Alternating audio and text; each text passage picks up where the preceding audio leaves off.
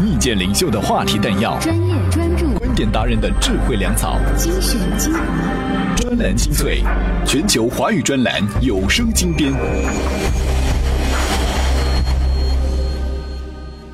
我是老彭，各位，这里依旧是专栏精粹，感谢各位的守候。十年前啊，剑桥大学遗传系的老年病生物学家奥布里格雷德曾经说过这样一番话，意思是三十年之后，也就是二零三五年，人类的寿命可能大幅度的延长，药物能解决衰老的问题。如今在世的许多人完全有可能活到一百五十岁，甚至更久。这些预言激起了强烈的反对，但不管怎么样，人类自我改进的技术正在从科幻小说走进现实，走进实验室，并最终会走入市场。今天的节目，我们也将聊到这里面的两个话题：一个是技术带来的改变，一个是出现反对的声音时，大家该怎么做？OK，来听听今天的内容更改。专栏精粹今日话题：技术将如何影响我们的下一代？足球不就是二十二个人抢一个球吗？为什么说辞职是在国际足联的最后一笔交易？大数据怎么发挥价值？专栏精粹为独立思考的经营者服务。回头来，第一篇文章，先跟各位聊聊大数据。有人曾经打了这么一个比方，把数据比喻为蕴藏能量的煤矿。这煤炭按照性质呢，有焦煤、无烟煤、肥煤、贫煤等分类，而露天煤矿、深山煤矿的挖掘成本又不一样。与此类似，大数据并不在大，而在于有用，价值含量、挖掘成本比数量更为重要。如今呢，基于大数据形成决策的模式，已经为不少企业带来了盈利和声誉。所以都说这大数据就如同新兴的黄金宝矿。但这波大数据淘金还真不一定能有黄金开采提取那么好实现。专栏文章：大圣娶亲，各行业的大数据联姻。作者：互联网撰稿人雷翠华。我们先来看看拥有大数据的黄金大户，主要是 BAT 代表的互联网公司，掌管着大量的业务数据。百度的搜索数据，阿里巴巴的电子商务数据，腾讯的社交数据，联通、电信、移动、电信运营商掌握着管道、电子政务等政府企业有沉积多年的政务数据，金融、保险、证券有海量的经济数据。那他们之间能一起愉快的玩耍吗？首先，除了两类企业不同的构架、不同的文化、不同的思维，在具体执行时呢，也出现了很多沟通问题。最大的问题呢，就有这样几个：第一个是开放边界的问题，这实际上是个互信问题，也是一个管理问题。开放到什么程度？开放之后，数据利用之后的数据归属、数据安全怎么保障？第二个呢，是服务费用怎么支付？国家采购的流程是要先立项，国家采购目录里现在还没有服务项，还是按固定资产的方式，按服务费支付方式，国有资产无法核算，因为数据的价值量化也没有标准。另外还有一个看起来好像不是特别重要的问题，那就是互联网企业与国有企业文化差异的问题。由于完全不一样的体制，思维模式差异太大，一定会带来沟通上的问题，甚至呢，在合同条款的拟定这样的细节上会纠结很久。国企是希望所有资源、硬件、人都在自己可控的范围内完成项目之后，又需要快速甩掉包袱。互联网公司呢，可以提供全套，也可以拿出自己的部分资源，完成后按需求撤离，但需要支付对应的费用。国家单位支付款项的流程周期又很长，互联网公司无法承受长时期的大量消耗而无回报，这些都是问题呀。在这场跨行业的联姻当中，除了大数据如何发挥价值外，还得思考一个问题，就是大数据深加工技术到底成熟了没有？非物联网时期的价值产品还有功能，到了互联网产品时代，数据能不能成为他们的价值本体？而真正有意思的是，大数据让数据变得在线了，这个也是互联网带来的特点。我是老彭，这里依旧是专栏精粹。提醒各位，在我们的微信公众号“充电时间”当中，还有很多小伙伴们等待着跟各位一起来聊聊大家感兴趣的话题。关注我们的微信公众号，就可以加入我们的听众群，在微信当中搜索“充电时间”。在互联网时代，还有另外一个细节是非常有意思的，这就是单身的人都会自称单身狗或者单身喵啊。明明条件就不那么差的男生女生会自称自己是屌丝，即便他们心里面真的没这么想，但是只要是在网上溜达的时候，发个朋友圈、发个微博的时候，都习惯以自嘲来开头。这其实是有着历史的渊源和生存的考虑的。但是这种事情也有着它的波峰和波谷。专栏文章：习惯卖萌自嘲的时代，作者：专栏作家张家伟。历来的传统里都说中国老百姓是勤劳质朴的，所以审美方向也很质朴，实际也是这样。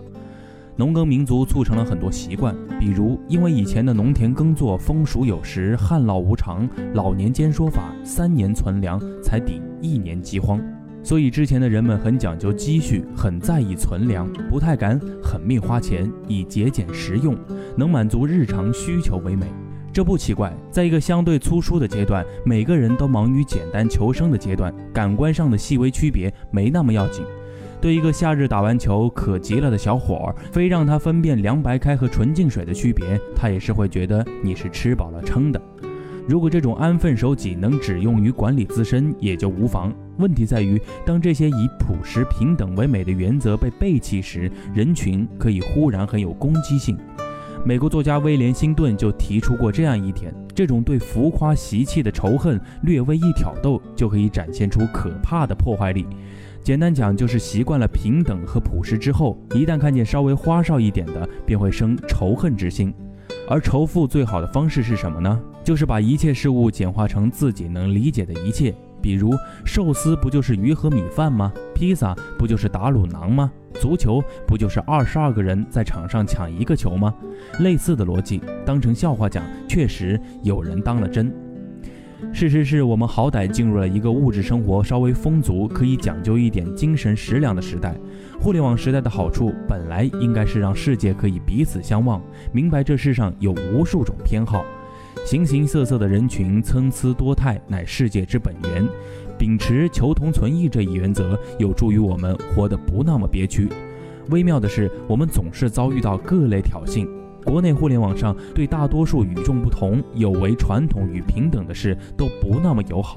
由此而来的一个新细节是，在互联网上溜达的诸位都已经习惯以自嘲开头。单身的人会自称单身狗，好好的男生会自称屌丝。当然了，许多人自称单身狗，许多普通人自称屌丝，其实未必真心这么想。有多少在网上自称屌丝，会在父母面前这么说吗？但是在这个对平等和朴实要求苛刻，以至于大家经常要卖萌自嘲才能混入人群，或曰接地气的时代，做出谦和平民甚至弱者的姿态，是一种可以自我保护的正确姿态。前苏联作家巴比尔写过一个小说《我的第一只天鹅》，大体故事如下：一个随军记者在前线遭遇士兵的冷嘲热讽。哟，你是个有学问的人呢，跟我们可不是一路的呀。于是记者就当着士兵的面对农妇格外凶恶、粗鲁对待，口出脏话。士兵满意了，把记者引为知己。感情你也是跟我们一路的呀？没错，感情您跟我们也是一路的呀。啊，这样咱们就安全了嘛，对不对？各位可以赶紧在我们的微信公众号当中点击打劫那个按钮，下面有一个 U 盘式赞助。有很多朋友在六一之后呢，已经收到了我们第一批的赞助式 U 盘，那里面有很多的干货，而且呢，这些干货都是所有喜欢我们节目的听众朋友们一起来分享的。您可以赞助我们的节目团队，同时也可以获得大家的分享，来让我们对这个世界拥有更理性的见解和看法。专栏精粹，我是老彭。关注足球的朋友们，这几天肯定又有话题了。呃，一惊一乍的过程当中呢，这个连任国际足联主席仅仅四天的布拉特突然就宣布辞职，这也将近来风波不断的国际足联推上了真正的风口浪尖。关于他辞职的原因，有一个说法是，这是布拉特在国际足联做的最后一笔交易。这到底是怎么回事呢？专栏文章：辞职在国际足联做的最后一笔交易。作者：人民日报欧洲分社记者张杰。其实，国际足坛，特别是欧洲足球圈，对国际足联主席布拉特的不满由来已久。欧足联主席普拉蒂尼在上月末国际足联选举前就反对布拉特连任，并建议推迟选举大会。原来的候选人葡萄牙足球名宿路易斯·菲戈甚至愤然放弃参选。但这一切都没有阻挡布拉特连任的决心，甚至在 FBI 正式介入国际足联腐败调查，整个国际足联陷入空前信任危机时，布拉特仍坚持不认错、不下台、不妥协的三不原则。所以在五月三十号，布拉特击败阿里王子第四次连任时，我的一位朋友这样评论：一个是三十九岁的王子，一个是七十九岁的老陈。一个沉稳内敛、充满人文情怀；一个内心苍白、推卸责任；一个即使在失意时仍平和淡定，保持着一份高贵；一个却在得意时喜形于色、几近失态。顶着外界的一片反对，布拉特坚持连任。看来他对足球、对国际足联的爱还真是深入骨髓呀！国际足联是一个非营利性的国际组织。其总部所在地瑞士的反腐败法有非营利组织不适用贪污罪的条款，因此外界的怀疑者根本找不到调查国际足联腐败的法律依据。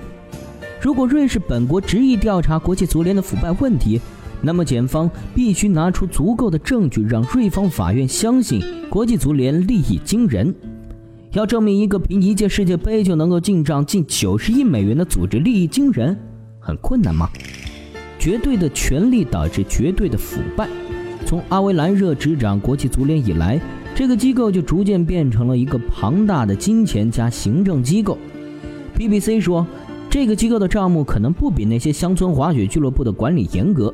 所有国际足联雇员的薪金都不必透露，布拉特工资多少谁也不知道，机构账面上有多少存款又是怎么花的，谁也不知道。现在有人站了出来。布拉特的亲信、前国际足联执委美国人查克·布拉泽，因为一系列的腐败问题向美国检方自首，并最终成为 FBI 的秘密线人和污点证人。布拉特在他的辞职声明中说：“作为国际足联主席，我和国际足联的利益紧密相连，这些是我深刻关切的问题，这就是我选择辞职的原因。我最在意的是国际足联相关的事务以及足球这项运动。”这四十年，我一直在国际足联工作，与国际足联利益切身相关。我对国际足联的热爱超过所有事情。我只想为国际足联尽我所能，所以我再次站在这里，做出对足球运动来说的最好选择。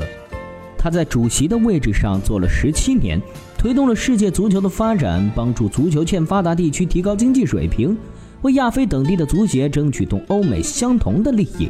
他确实做出了很多的贡献，但也有舆论认为，作为一个精明的商人，他的辞职很可能是他在国际足联做的最后一笔交易。通过主动辞职这块筹码，他有望交换到的是包括 FBI 调查力度的减小、外界对国际足联信心的提升，以及国际足联内部的重新团结。是空穴来风，还是确实如此？世界，期待真相。在英超利物浦的传奇教练比尔·香克利曾经有一句名言：“足球无关生死，足球高于生死。”在他看来，能在纳粹飞机轰炸威胁下举行足球比赛，远远超出了竞技体育的本身，是一项展现民族自豪、民族自尊的伟大行动。而整个足球运动也因为全球社会各阶层的广泛参与和支持，成为世界第一运动。与此同时啊，管理国际足球运动的国际足联也成为一个拥有巨大能力的、手握大权的、拥有大量钞票的庞然大物。但不管真相如何，有一点是很确切的：绝对的权力导致绝对的腐败。布拉特难得洗干净了。今天最后一篇文章，我们来说说超人类运动。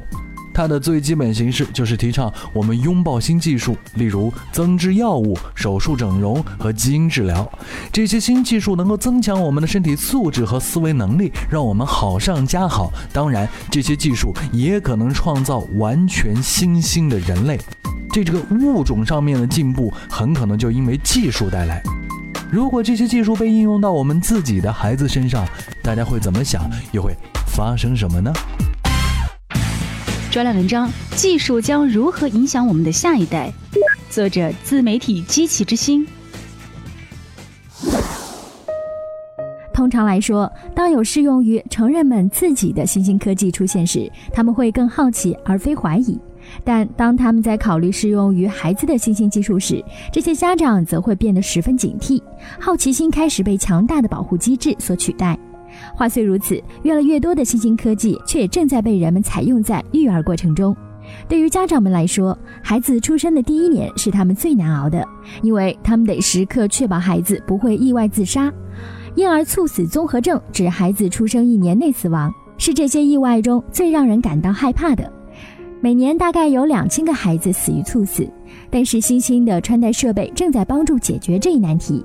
一款婴儿穿戴叫做 Olet 的短袜，可以帮助收集婴儿的心跳、吸氧量和睡眠数据，并将它发送到智能手机或者供其他设备访问的云端。这是一种可以贴在孩子身上的轻便薄片，可以用于监视孩子的体温，并将信息更新后发送到智能手机上。这种薄片今年在拉斯维加斯举办的消费电子展露面了。同样，在二零一五年的消费电子展上，英特尔也带来了一款车座架，它可以让家长知道是否意外地将孩子留在了车内。当然，由好奇生产的所谓的智能尿布也已经投入使用。这种尿布能够通过传感器让你知道什么时候孩子尿裤子，并且需要换尿布了。那么，距离技术真正改变人们育儿过程究竟还有多远呢？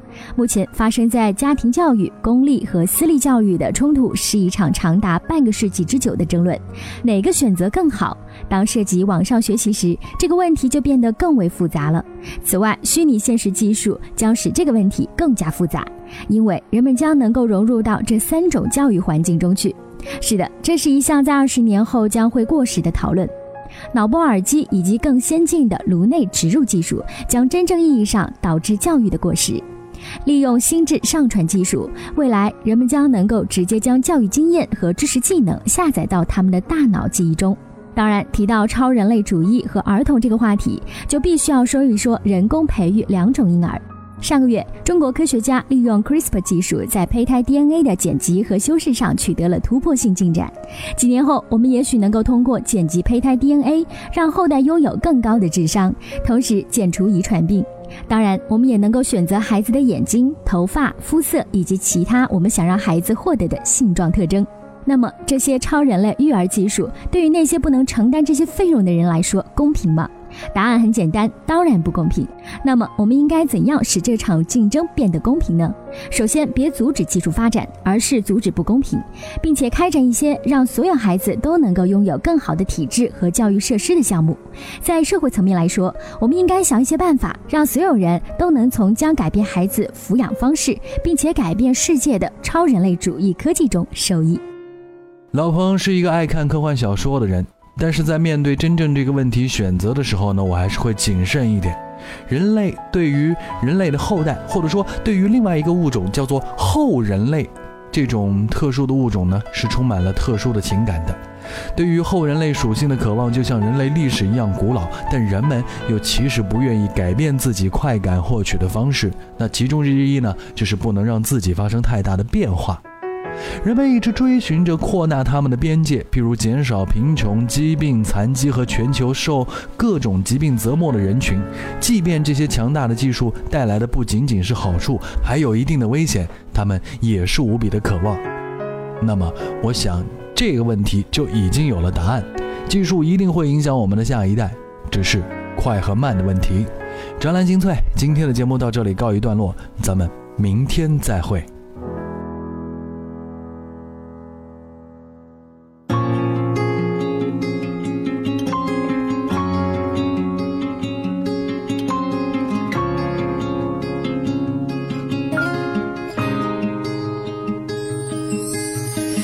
Your makeup on, get your nails done, curl your hair, run the extra mile, keep it slim so they like you. Do they like you?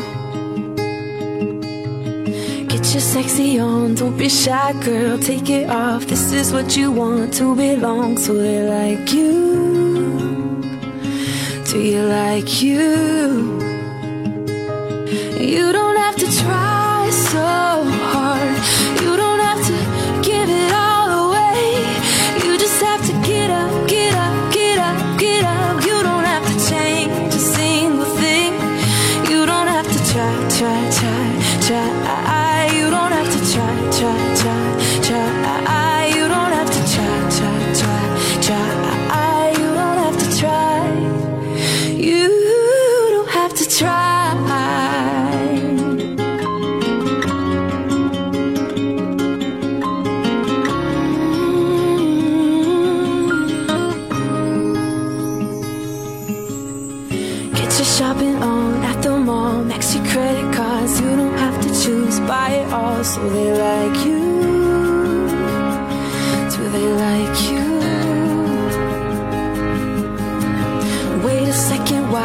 you care what they think of you when you're all alone by yourself? Do you like you?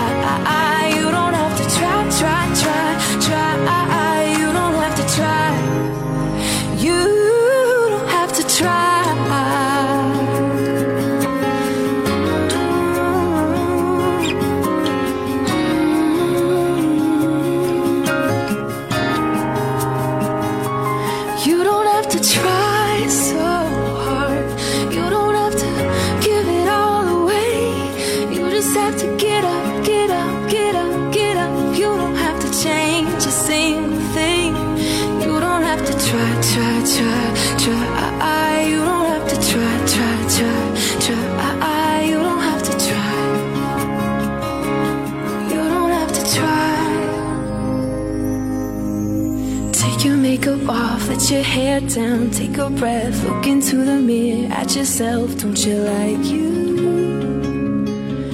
Cause I like